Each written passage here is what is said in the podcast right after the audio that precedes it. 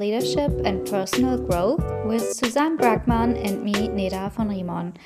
In today's episode, we talk with Michelle Nevarez, CEO at the Goleman Institute, about emotional intelligence. Michelle tells us what emotional intelligence means and why it matters in a professional environment, especially in a high growth performance context in which usually only numbers and facts are primary focus. Michelle further explores why emotional intelligence is essential for a thriving performance of each individual and each company and how it reflects to a successful leadership role. We wish you lots of fun tuning into our first English episode with Michelle Nevarez. Welcome and hello to Michelle Nevarez. Michelle, it's an honor to have you here in our podcast. Thank you for having me very much. Very enjoyable to be here with you today. Thank you so much. Just to quickly introduce you to our listeners, you are the CEO of the Goleman Institute of Emotional Intelligence, and you've been there for three years now. And before that, you already were an HR executive and you already were um, a coach in the corporate world. So, Michelle, I guess our first question would be Could you tell us about your journey to the Goleman Institute? What what brought you there? And can you also describe for our listeners what you are doing at the Goleman Institute? You bet, absolutely. So, Goleman EI was founded in the October timeframe of 2019 and we were were started as a company in in the springtime and and really got up and running about that time. But we'd already begun creating the suite of products that we offer to our clients now both in the business to business space as well as to individuals. And so it was in around the 2015 16 timeframe that i came together with my business partner at that point and um, Daniel Goleman. And the three of us had a vision to uh, democratize emotional intelligence and specifically to take emotional intelligence from the realm of theory and concept and academia into the realm of the practical and application. And how do we really apply uh, the best of what we understand about how the brain works and how emotions work in our day to day lives. And so uh, that's the work we do with our clients.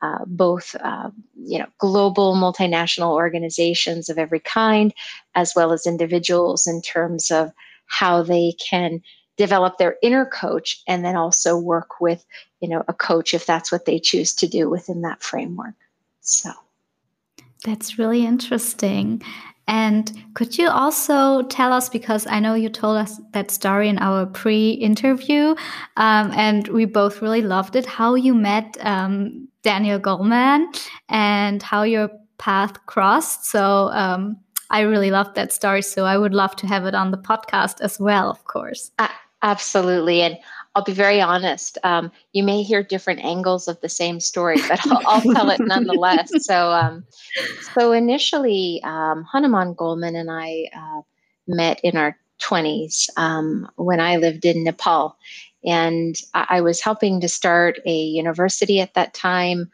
um, called Rangjung Yeshe Institute, which is still up and running today, offering Amazing. bachelor's and master's and PhD programs in Tibetan Buddhist studies and language. And so um, that's based in Kathmandu. And at the time, um, Hanuman was on a Buddhist studies program, the same program I had been on a few years prior, and was doing his field study in Nepal when we just met randomly. So, um, and we stayed connected over the years, not closely because back then we didn't really have social media. Um, and so we got reconnected through Facebook. Um, I don't even remember what year exactly, but we started talking again in 2015 um, when I lived in Jackson Hole, uh, Wyoming, where I was the head of HR for the hospital there. Um, and I, I was able to come into contact with Daniel Goleman again. I had known him in a variety of settings, mainly f- from a practice setting within Tibetan Buddhism. Um, but we had invited him there as part of a speaking series of a, a larger community wide program in the city in which we were um, introducing concepts of emotional intelligence and cultivating well being uh, based on Dr. Richard Davidson's work, uh, who's a neuroscientist based at University of Wisconsin. So it was that confluence of events that uh, brought us together and got us talking about the work that we really uh, loved and were doing on our own independently, each in our own way at the time. I really love how passionate you you all are about that topic and how um, your path crossed in life several times. Yeah, it's it's interesting how that happens sometimes, and and the further connection that I didn't anticipate was that um, that Daniel Goleman and and Dr. Richard Davidson went to school together, and we're quite good lifelong friends. And I had been doing work with Dr. Richard Davidson and his team and University of Wisconsin, specifically to take uh, Dr. Richard Davidson's work on the emotional life of your brain and the research he's done over the past 30 years into the business space. And, and so it was kind of ironic that um, I was, uh, that's what brought me to Jackson Hole, Wyoming. And that's what caused me to meet Daniel Goleman again after all of those years and realize we had a lot in common and a lot of common work we wanted to accomplish. Amazing. Great. Thank you so much. And Michelle, for our listeners, could you quickly describe what emotional intelligence is? And when you work with your clients, how would your work look like? I mean, how do you approach your clients? How are your clients approaching you? And how would you work with them to get to the goal of, yeah, emotional intelligence, so to speak? Wow, that's a big question. Um, if you'd asked me the same question about even just six months ago, I might have answered it very differently, and I'll, I'll explain a little bit why. So the the definition um, of emotional intelligence that uh, is utilized uh, within Daniel Goleman's model is basically an awareness of one's own emotions and their impact on you and on others and then also having an awareness of other people's emotions and the impact um, that that has uh, on the relationship. And so uh, that's the kind of traditional definition of emotional intelligence. But if we look at, you know, what is emotional intelligence from a scientific standpoint, which is not something that I think um, is discussed about as much. Um, we have to look at well, what is emotion, and and where where do emotions come from, and what is the best of our understanding in terms of how emotion works in the brain, and so. Uh, there has emerged new research um, that is quite fascinating in this regard that distinguishes something we think about as and is called classical view of emotion and then the constructive view of emotion. And they're very different understandings of how emotions function and even what emotion is. And that's why I said I'd answer that question very differently six months ago before really understanding the most recent neuroscience. And so the way I define it now is, you know, because there isn't this thing necessarily that is pinpointable that we could call emotional intelligence in the same way we could sort of pinpoint and measure IQ, for example, hmm. um, then if we think about what does it mean to be intelligent about emotions, then we need to understand how they operate in the brain. We need to understand how they operate in our bodies interoceptively, how to recognize our emotions, and how to work with them skillfully when they come up. And so that's that would be my quick answer. It's totally interesting. I've recently read Shauna Shapiro's Good Morning, I Love You. And hmm. I read something that I, I've never even thought about. She wrote that the emotional centers of your brain send messages and signals through your body. So your emotions essentially travel through your body before they even reach your cognitive part of your brain. And there's no direct connection or pathway between both centers which for me was like mind blowing because it essentially means that you that mindfulness or it, it defines mindfulness in a whole other way because you, now you know it's not that you recognize emotions with your um, with your brain and interpret them, but you have to recognize the signs your body is giving you to yeah to understand your emotions better. I found that that's really interesting I, I learned that in an anatomy course that our fascia is connected with our brain and our emotions and it fits totally to what suzanne just said.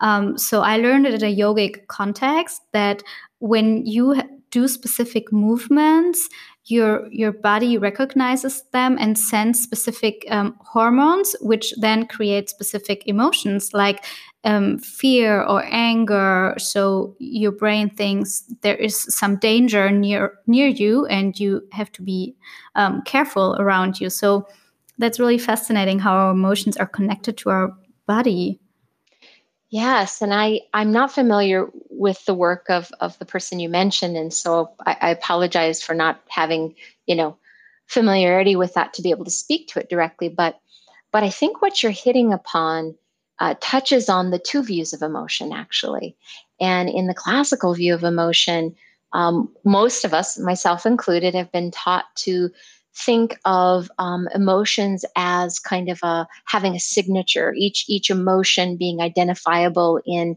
um, you know our, our bodily signals or our expressions and that that would be universal across uh, different uh, cultures or languages and that's that's very much the classical view of emotion as well as this idea that emotions are triggered in us there's kind of a, a stimulus response base model However, um, with the work that has been done most recently by Lisa Feldman Barrett, who's a neuroscientist based in Massachusetts, uh, who wrote a book that I'd really recommend, really, to both of you and any of your readers called How Emotions Are Made. According to her research, what she has found is that emotions don't actually have a signature, and they don't have uh, the kind of um, you know, kind of fingerprint, as it were, uh, where it would be the same uh, across uh, cultures and languages. And in fact, what she's found is that we have instances of emotion, and no two emotions are the same between two people or even within yourself. And so you can have moments of uh, what we would uh, describe, of course, we have to use words, right? But sadness mm-hmm. or anger moments, but they're quite different from each other. And so She's also um, found in her research that it isn't a, a kind of stimulus response based model as we think, um, that the brain actually simulates its own reality and makes its best guess or prediction about what's going to happen next. And, and in order to do that, it relies on our prior experiences mm-hmm. as well as um, what I'll just sort of, uh, this is my language, not hers, our social identity. And that is those things that uh, have influenced how we've come to think about things, our mental models. And, and, you know, and then in the process of the brain projecting what it thinks is going to have happen next, it then uh, consults and does what we call sort of prediction error correction and mm. using the real time sensory input of our five senses, as well as you mentioned what's happening internally on a, what we call mm-hmm. an interoceptive level. And so we have our, our physical sensations, and some of which, many of which are we're not really even in touch with, right? And so the brain has to make sense of those things, and it does so through something called affect, which we could think of as sort of the the valence, as it were, of emotions. So whether something, you know, ranges from being positive or negative, and then what I like to say, salience or its strength, right? We have varying levels of strength of these um, instances of emotion. And so what you mentioned about uh, our bodies and being able to often our bodies give us the first signals about mm-hmm. what's happening. And then, cognitively speaking, uh, the brain uses concepts to understand and make sense of and parse the meaning of those sensations that we're feeling. And so, it's a very complex process that's even hard to explain. Um, but that is the, the kind of gist of those two lines of thinking between classical and constructed. Would you say as every human being has emotions and sensations in in a specific way um, that everybody has a degree of emotional intelligence, or would there be human beings for which this concept of emotional intelligence kind of just doesn't apply because they don't have it or they just have a really low level of it? Mm-hmm. It's a great question. So, the best of what I understand, again, not being a neuroscientist, but having this be the work that I do day in and day out, um, I'm I'm speaking very much, I would say, from a practitioner's point of view, or someone who takes sort of those key insights from science and uh, tries to make them accessible to to people in an everyday fashion in a practical way. But the best of my understanding um, from reading Lisa Feldman Barrett's work on, on this question you ask is that um, people have varying levels of, of what she terms emotional granularity. And, and so here's the general idea. There are certain concepts, even words, that exist in one language or one particular context that don't in another language or you know social context. And when we don't have the concept and the word to articulate what we're feeling then the way we describe those sensations we're having are going to vary and even the possibility of emotions that may exist because we have the habit of calling them by a particular word and associating them with a category of concept, then emotion can vary by culture mm-hmm. and by person. And so the the general thought is is that the greater emotional granularity we have and that is the ability to identify more specifically based on our ability to tune into what's happening happening interoceptively and to give it words to give it emotion concepts then that would increase what we think of as our, our emotional vocabulary. And so people who don't necessarily have emotional granularity, it isn't that they don't experience emotions, but they may not articulate them with the same concepts or language. And so uh, there are conventions, right, that we have to use when we describe uh, what we're feeling and that other people can understand it, if that makes sense. Um, but to answer your question about emotional intelligence per se, it all depends on how we define it. And so, if either definition, e- even if we define it as familiarity with how one is feeling, one's own emotions and their impact, or whether we say it's the ability to tune into one's emotions, uh, both are capabilities that every human being has the ability to do and has the ability to learn how to do. That's relieving. right? Like, phew. So, however I was dropped in this world, I'm I'm okay. I can start where I'm at. Great. It's good to know, especially in a business context. When it comes to good leadership, we are deep believer that emotional intelligence is the cornerstone, so to speak. But I think you, as an expert, you can describe to us and to our listeners why it is so important for a leader to be emotionally intelligent. Yeah.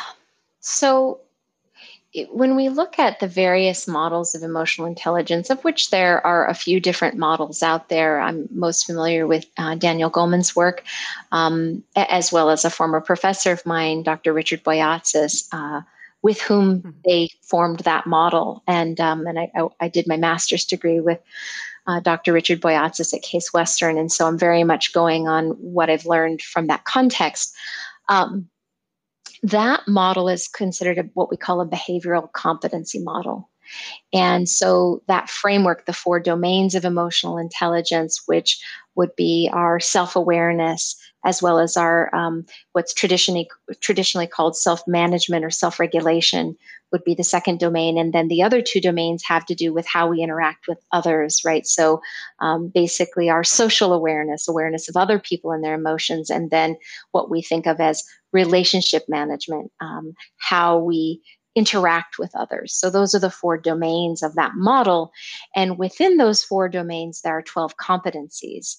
And uh, originally, uh, how this particular model was formed um, quite some time ago, well over 25 years ago, uh, or thereabouts, when Dan first wrote his first book, uh, was uh, derived or arrived at by studying global blue chip companies, I think around 188, if I'm not mistaken.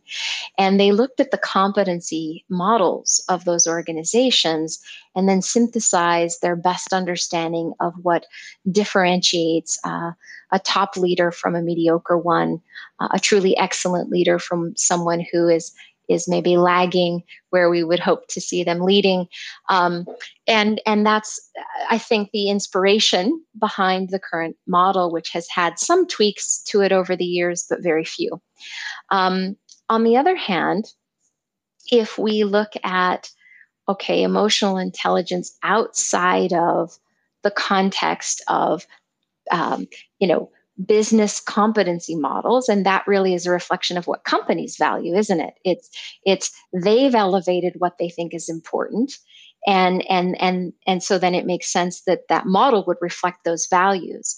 But a lot has happened in the last 25 years and what we value today sure there may be some things that are similar of course uh, but if we look at emotional intelligence more from a brain basis then I would turn more to uh, Dr. Richard Davidson's work, where he writes about in, in his book, The Emotional Life of Your Brain, which uh, came out in 2013 and is a New York Times bestseller. I'd also recommend that to you and your readers.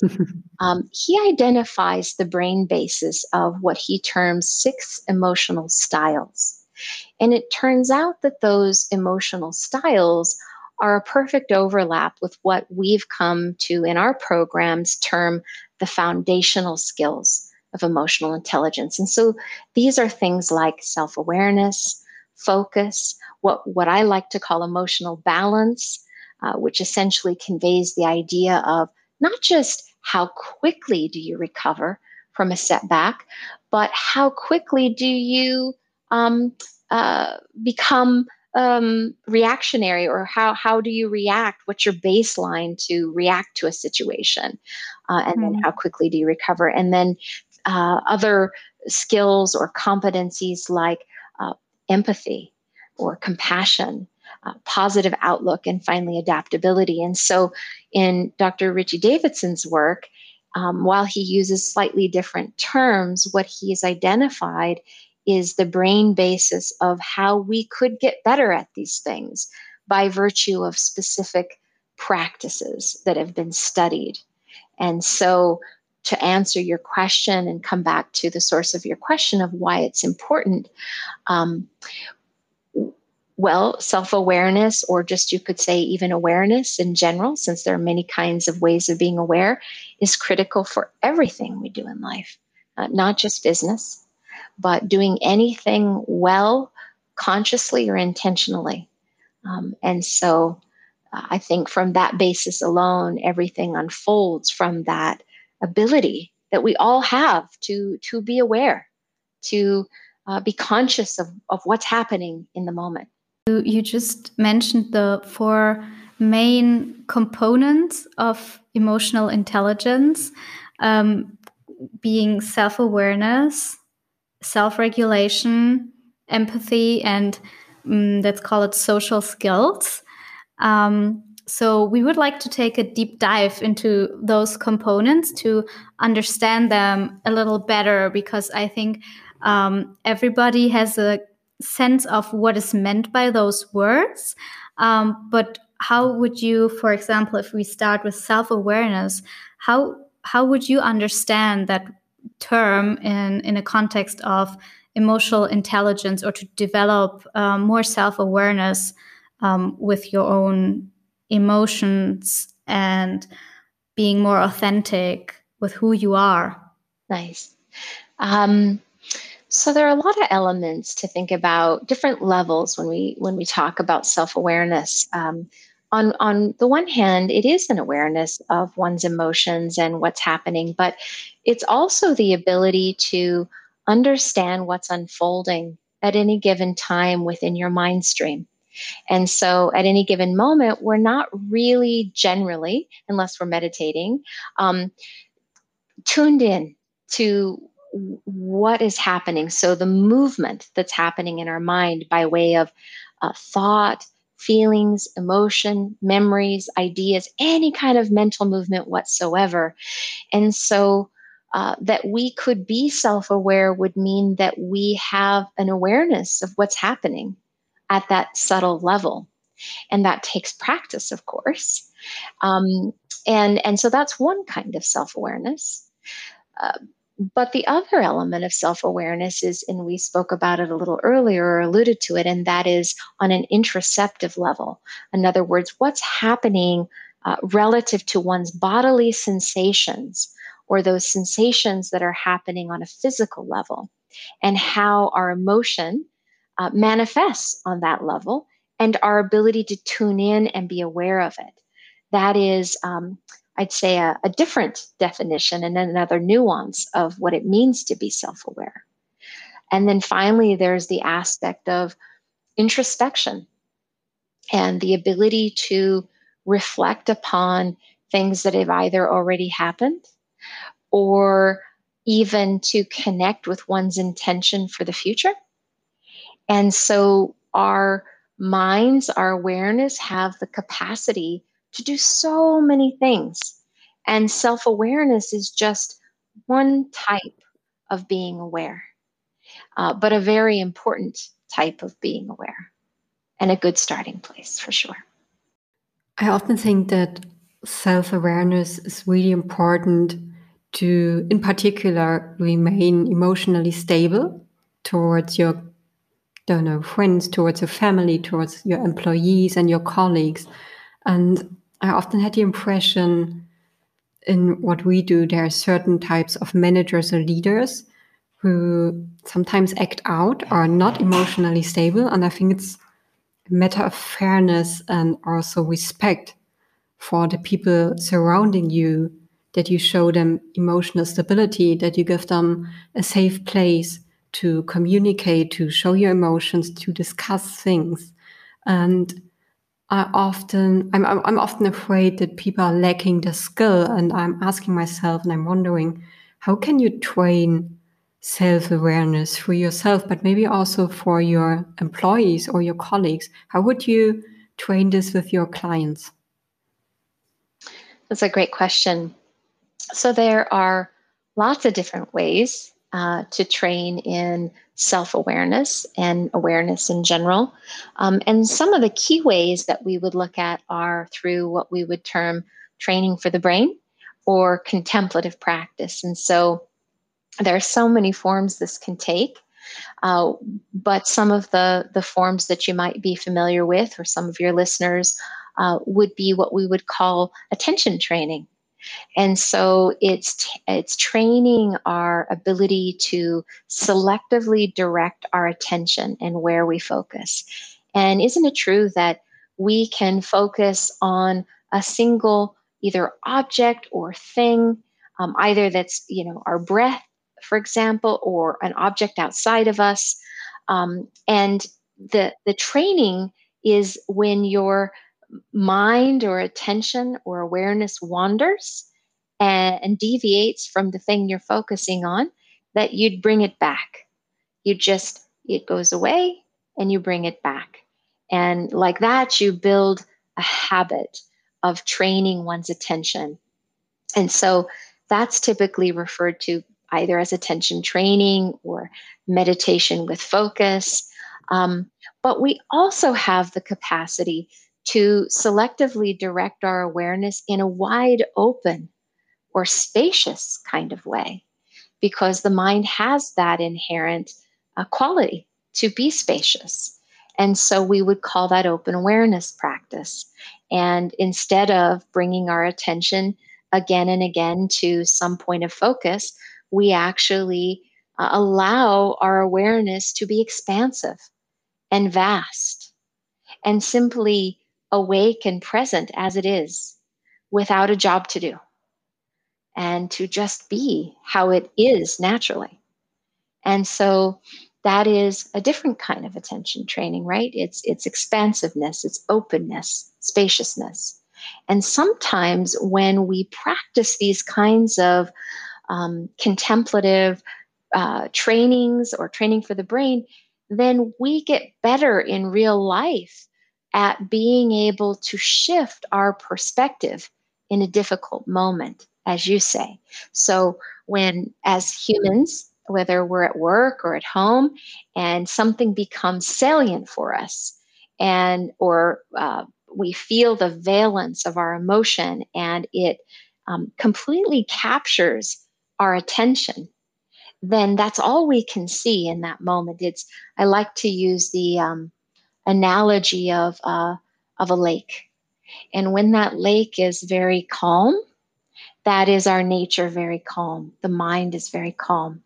But if you introduce waves, and in this case, you could say the the waves would be emotion or something you're um, that's that's uh, salient for you, then uh, we become the wave. And so being emotionally intelligent is being able to take a perspective where you aren't so wrapped up in the wave being the wave, but you get to sort of take some distance and say, it's just, it's energy moving through me and it will pass and that wave will calm down so that you don't damage things, in this case, relationships in the process. I like that that also reminds me to um, what I learned um, when I when I was studying meditation that you are not your thought, and to learn to um, differentiate your awareness and your being from your thought you're having, and you're you're not yeah you're not your thought you don't have to identify yourself with what you're thinking. So having no judgment um, towards um, your distractions you're facing and just bringing your mind and awareness back to, um, for example, the breath again. So um, I feel like self awareness is really connected to meditation. Yeah, I think that's so true. And this point you mentioned just now is a really, really important one. Um, we aren't our thoughts, and uh, we aren't even our emotions. And these are temporary movement of the mind and the body vis-a-vis sensations. And even just you know on the one hand you mentioned thoughts but if we look at emotion um, often they manifest first as sensations in the body. And so just that act of of noticing how it's manifesting in the body um, and even putting some words to it or emotion concepts helps sort of take the wind out of the proverbial sails of the strength of that particular instance of emotion. And so I'm I'm while I'm not sh- quite sure why physiologically that's the case, my hypothesis is that honestly speaking, whatever we focus on um, engulfs our attention, for better or for worse. And so if we in a moment of um, having emotional turbulence uh, can focus on something different or even change our relationship to that experience, then that will create some shift to which we then, we being our brains and bodies, have to react and, and give us an opportunity to do something bit, a bit differently, maybe hopefully more skillfully. How would you say is self regulation connected to self awareness? Um, and how would you define self regulation? Um, is it is it an ability to instead of just reacting to your emotions, to taking a breath and stepping back and having that moment of stillness and to um, lead yourself and your own emotions um, based on your own values before you react to whatever you are facing?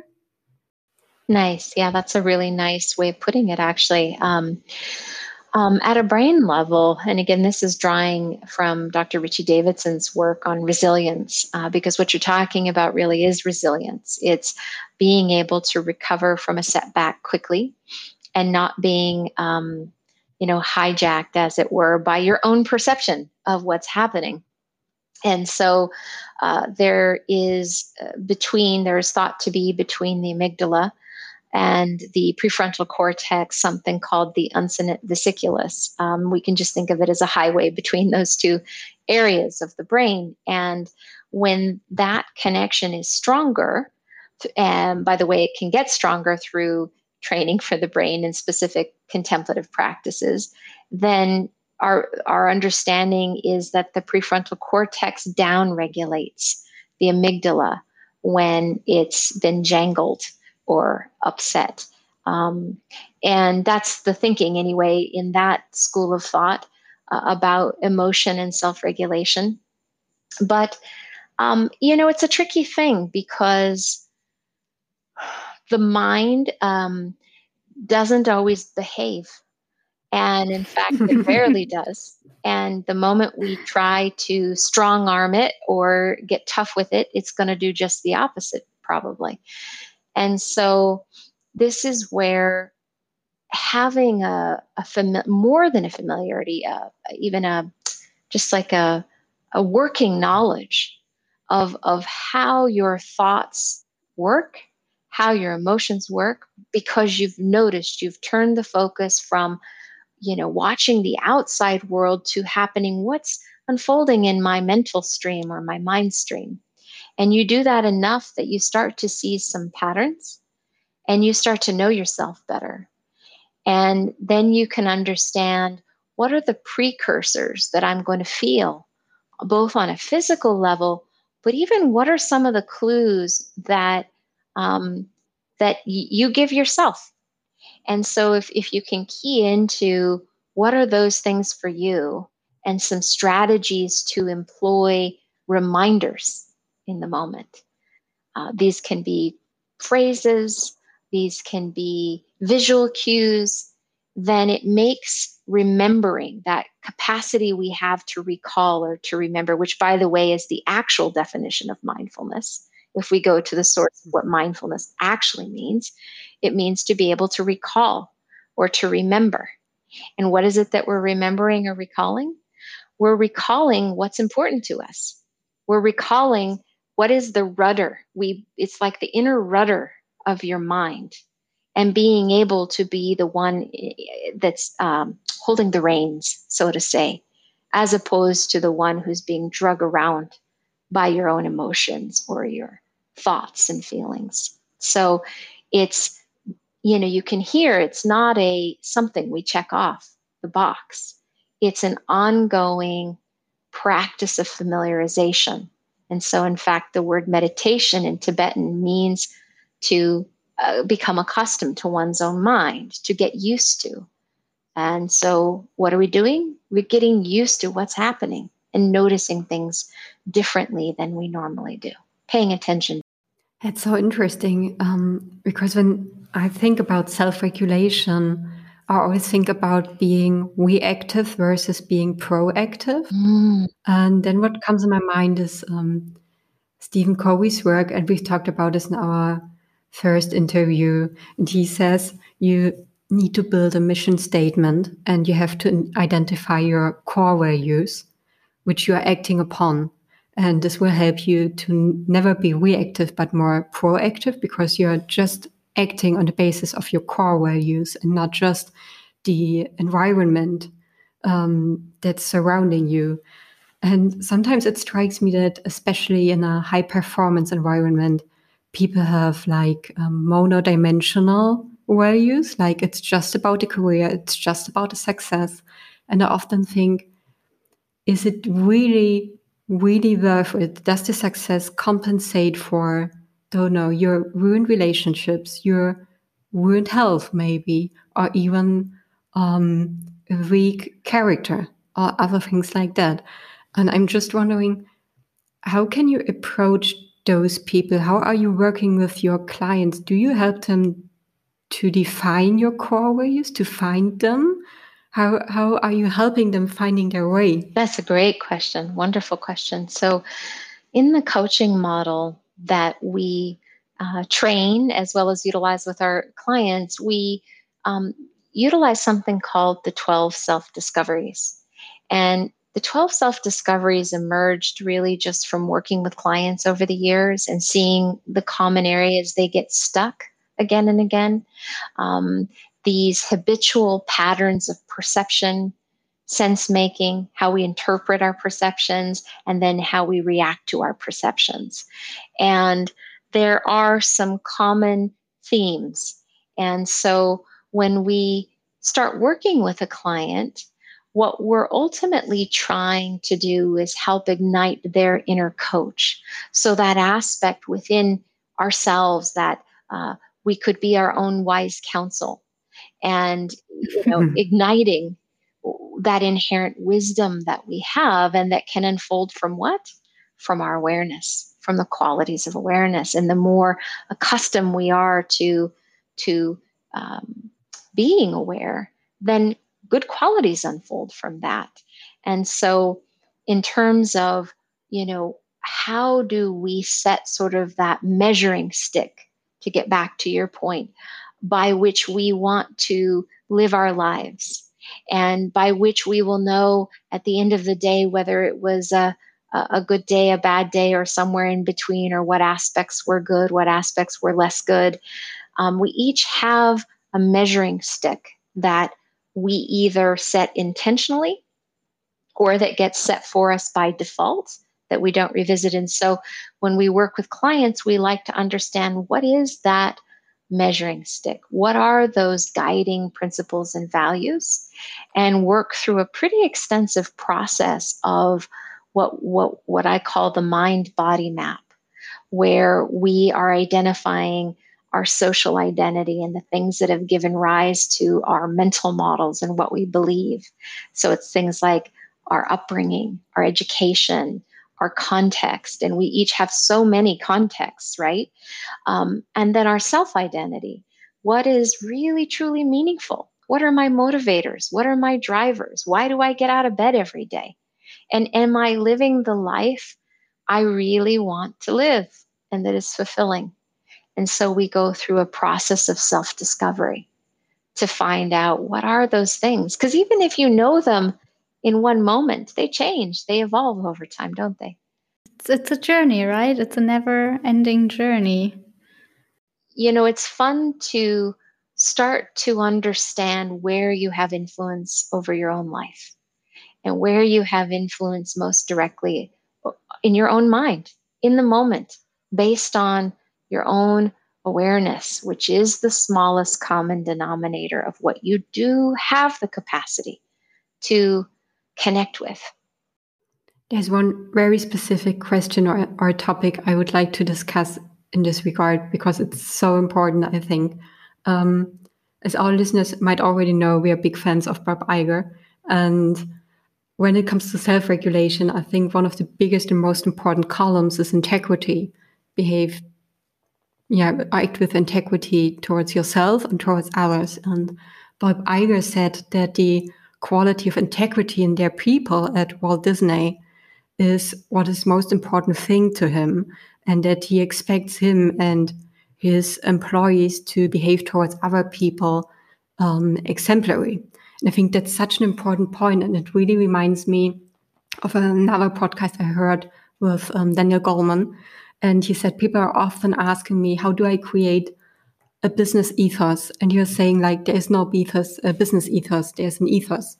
There's ethical behavior and integrity, but there's no business integrity or business ethics and no personal business ethics. You have it or you don't have it. And I would really like to discuss it because I think that often falls through the cracks. Yeah, yeah, that's an interesting perspective. And um, uh, having been in corporate for 25 years, as an executive for a, a good portion of that time, what I found is the more senior level roles I would take on, of course, then just the nature of being in human resources meant um, that I got to see every manner of situation that humans involve themselves in, for better or for worse. Mm-hmm. And um, mm-hmm. and you know, many of those issues were ethical issues and issues of integrity. Mm. Um, and I think if you don't know what your uh, what comprises your ethics, and if you haven't done sort of meaningful work to uh, really parse what that looks like in terms of how you treat others, how you treat yourself, how you show up on a day to day basis, then it's kind of like hoping to get somewhere without knowing where you're going. And and so I think um, yeah, and we all make mistakes for sure. None of us is perfect, but being able to keep your eye on the most important things and the degree to which you either are or aren't living in alignment with those things often is a measure overall of your sense of well being and your sense of purpose. And, um, and so there's correlation between those, those things and being able to do them well. Yeah. And for me, it also means to have, um, to be able to create a place where people trust you and know you treat them fairly and you can have the same um, trust and fairness in regard to your own person to allow to be vulnerable and to show that you're a human being and you have emotions and you you do mistakes as you just said. So we're no machines so mistakes and failures can happen but they are okay because for me it means they show that you grow and that you learn something new because nobody of us is um, perfect. And we do sometimes have um, opinions that are not not right and the factual um, components do change research change changes so it's it's okay and it's a sign of intelligence as well to um, be open about your your you thought again and you changed your mind and you you had a misconception but now you learned something and you you grew so Absolutely. i think that is something that is often missing in a high performance environment especially because people are afraid to show mistakes and failures um, because they think they will not get promoted or don't get the exciting new project because the boss thinks they can't handle it. But for me, that means showing vulnerability and showing that you're a human being and that you are able actually to serve better for your client because you you show when you um, went the wrong path that you can correct it yes. instead of sticking to the wrong way just to keep your face. Yeah. I think that's really wise what you just said. I completely agree with you. And would you say empathy um, is connected to to that? So you understand people and where they're coming from.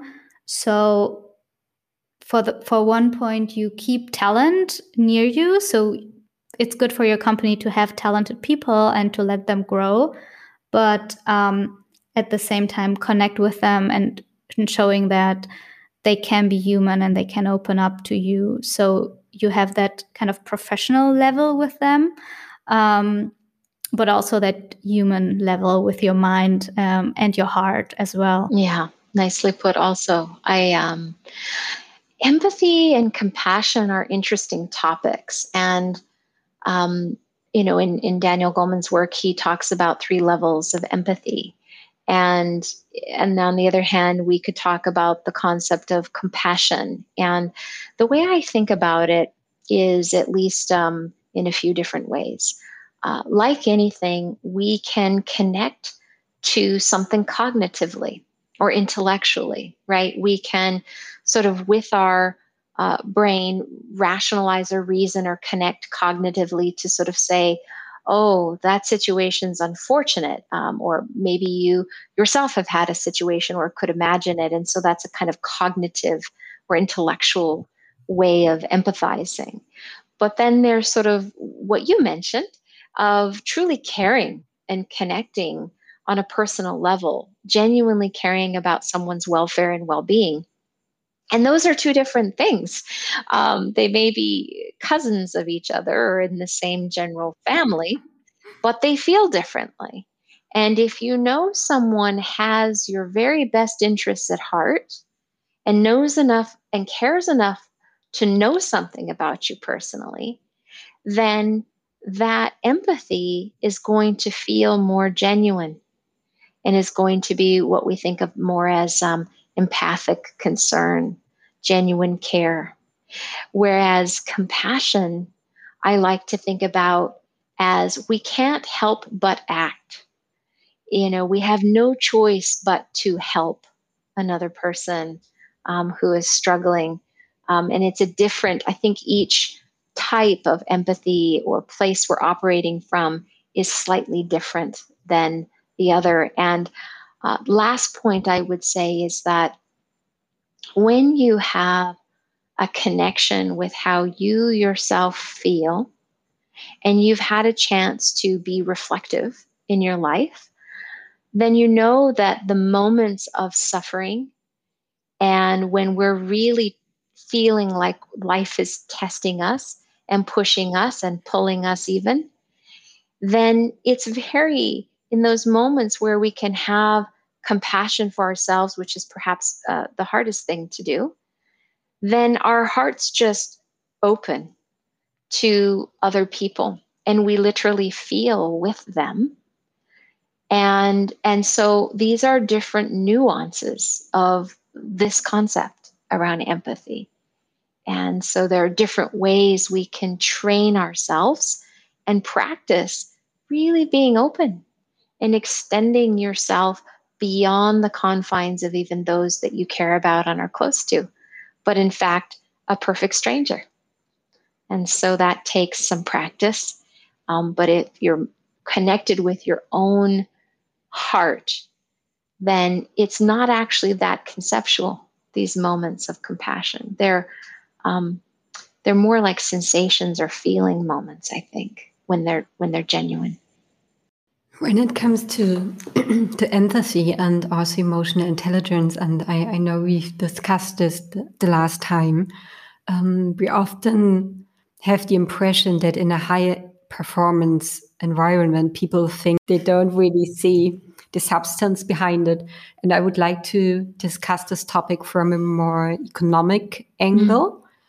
Mm. Because, um, for example, I've I've read a couple of days ago that it's ten times as tough to acquire a new client than to maintain one, and I think it might be similar with employees.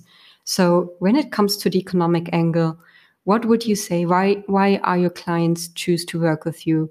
What are you showing your clients when it comes to maybe even numbers? Is there any return on emotional intelligence or even empathy? Yeah, it's a great question.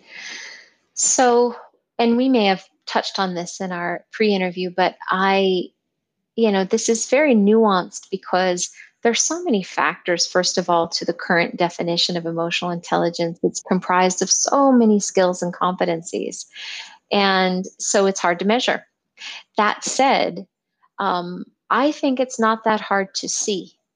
So while it may be hard to empirically measure it although we do there are studies by the way plenty of them that show that that certainly companies can be more profitable and productive with emotional intelligence um, for me that's not um, and again, this is just me. That doesn't get me that excited. What gets me more excited is when people can be kind and calm and clear mm-hmm. with each other and with mm-hmm. themselves. Uh, for me, that's the highest um, demonstration that something worked in the training. If you can be kinder in situations that uh, doesn't matter what they are. Um, if you can maintain your calm such that your decision making capacity is not impaired or um, unduly biased by what you're feeling in the moment, whether you care to acknowledge how you're feeling or not. We all have emotions. Just because you don't express them or articulate them does not mean you don't have them. And so it's, um, you know, a skill to be able to maintain that calm and poise and um, balance, as it were. And finally, clarity of mind. You know, when we are driven or pulled around by our emotions, our thoughts, our feelings, we're not in charge, are we?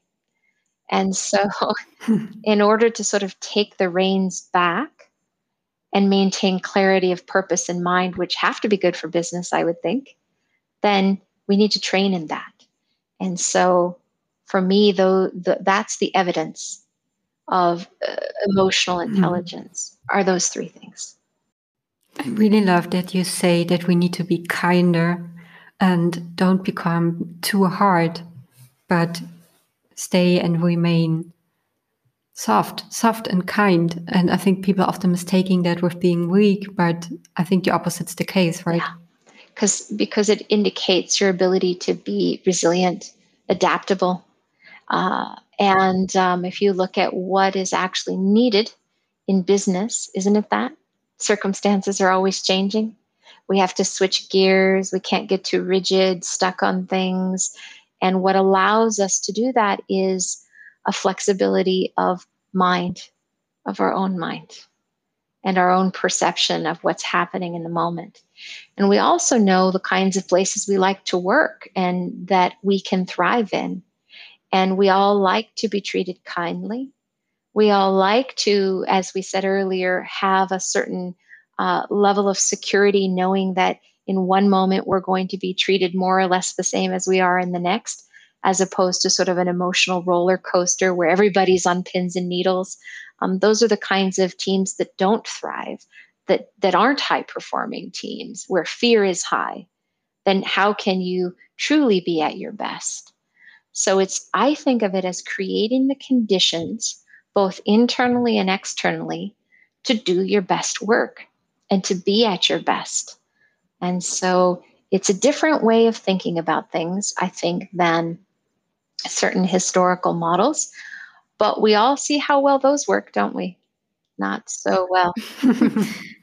I personally, I'm convinced that friendliness is the key, not only in personal life, but also in a professional and even in a high performance background. Um, and that only with friendliness you attract people who have values and who are who have integrity and with that, you have a sustainable workplace also for your company, not not only for the individuals working there um, feeling safe, but also um, seeing it from a business angle that your human resources stay with you and what they learned and what they give in for the company will keep growing and it also will reflect in in all the revenues and all these key parameters that are so important for the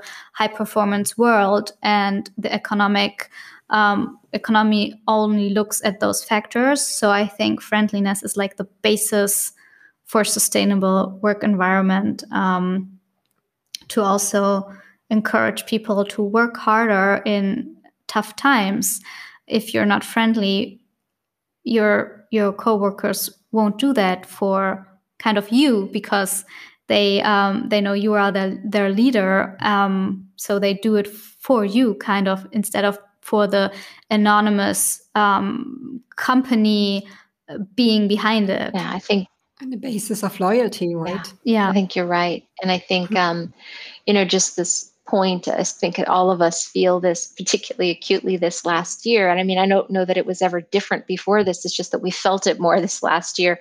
Things are uncertain and impermanent. And um, even like, for example, I think of my own business as a very much a startup, very um, risky on some level when you start something new. That even if something can't be super stable, um, from an outer condition standpoint, to at least be transparent about that. You know, to have a mm-hmm. transparent leadership style that says, here's where there's risk, and here's where we're doing well, and here's where we might not do as well if we don't hit these measures. Um, and I think having, and you mentioned it before in terms of uh, both vulnerability and authenticity, and it takes vulnerability to be able to be transparent and and transparency does equal i think authenticity because you're not hiding anything. It's just as it is. And i love this uh, what you said about friendliness because it's an attitude. It's a mindset that like whatever happens this is how we're going to treat each other. And so yeah i think it's creating cultures that people want to be a part of. I think also covid showed that, right? Because when everyone moved into the home office, at least I, I saw some very interesting research and studies on that.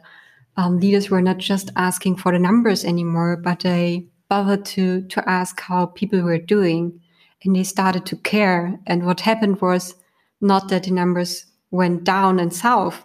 The opposite was true. Numbers went high as, as high as hell. I think at least it was the case in our law firm, and I think that's because um, when you see that your managers or your leaders are caring for you or your employees, that creates the loyalty and the drive for you to perform because I think everyone has it in in himself or herself to perform and to deliver. We always want that. But the question is for whom or what do we want to do that? Not just for numbers or don't know the higher economics or whatever or what have you, um, but for for the persons and values that are behind that, right? That's right.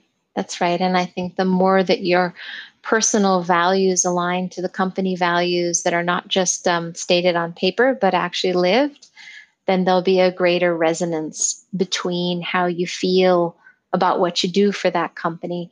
Um, and I think it, it's sort of a nice segue to the idea that what motivated us in the past may not be what's motivating us today and thankfully so, because I think being able to um, be agents of world benefit, uh, helpful to ourselves and others, is sort of the highest um, I, uh, level I can think of that we can operate that has everybody's well being in mind. And I think it's something that everybody in some way can get on board with, hopefully, over time.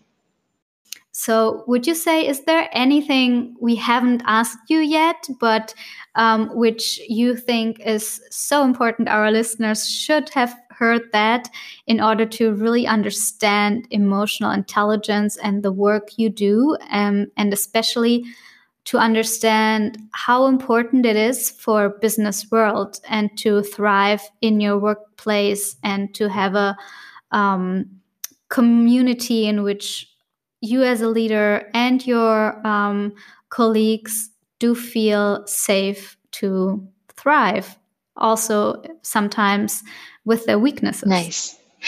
So i don't think i've left out any sort of huge major points. I'll just sort of um, uh, close with the idea in mind that we do each have agency. We do have influence in our own lives and being able to locate those moments in which we do have influence starts with connecting with your own intrinsic awareness. And so when you are able to locate that in yourself and to gain familiarity and practice, um, then even in a, in a very turbulent, uneasy, uncertain situation, you can connect with the stronghold of yourself and mm. bringing yourself to a place where there's some internal stability in a situation that is otherwise impermanent and not particularly stable. That's so nicely said. Michelle, to round everything off, we've heard that something really interesting and exciting is going on. You're currently writing your own book. Do you want our listeners to know um, what you're writing about? And do you even know the title and when it will be released? Yes, thank you for asking. Yes, it's true. I have been writing a book, and right now, um, and I don't think the title will change at this point, is called Emotionally Intelligent Habits A Guide to Accessing Your Full Potential. And wow. and the book is essentially about a lot of the things we've been talking about and uh, most specifically about our how perception works and how, you know what are those habits that we're completely unaware of because we we do them so automatically and yet they determine every single result we're getting in our life today and how do we unpack that for ourselves in real terms and start to understand where we have some influence in our own lives. And so um, I think I've touched on a lot of the main points in the book, but mm-hmm. um, you know, uh, I'd say the last point is is just that we each do have the wherewithal to make any change in our lives that we think is worth making. And so um, it, it starts from a desire, though, to want to do that. That has to come internally, that has to be intrinsic. And that's the starting place. We will certainly get a copy of that book, I'm pretty sure. Do we already know when it will be released? Is there an ETA? Um, we were aiming for September, but due to me and being over the word count, um, I think we're looking more at October timeframe, and um, we'll be offering a master class at that time frame, and we'll have a book for everybody, hopefully going through that course. So, um, yeah, it's exciting. The cover's already been chosen, and I'm I'm I'm very wow. uh, thrilled about it. I'm over the moon, in fact. So it's a real honor. One final question we would, uh, and we do ask that to all of our guests. Um, is there any final advice you would like to give to our listeners um, regarding emotional intelligence and um, for their life journey going forward? That's a great question. Um, I'll I'll refer to um, it's a quote really from the Tibetan Buddhist tradition, uh, which is what I practice on a personal level, and it's um, it's a saying that goes like this: "Keep your view higher than the sky, and your actions finer than flour. And uh, I'll leave it to you to figure out what, what that means. Beautiful insights you shared with us and our listeners. My pleasure. Thank you for having me. And uh, I'm excited for us to connect in the future and see where your work goes. And um, thank you so much for doing this and for caring enough about the topic to, to, to find me and to take this time. Thank you.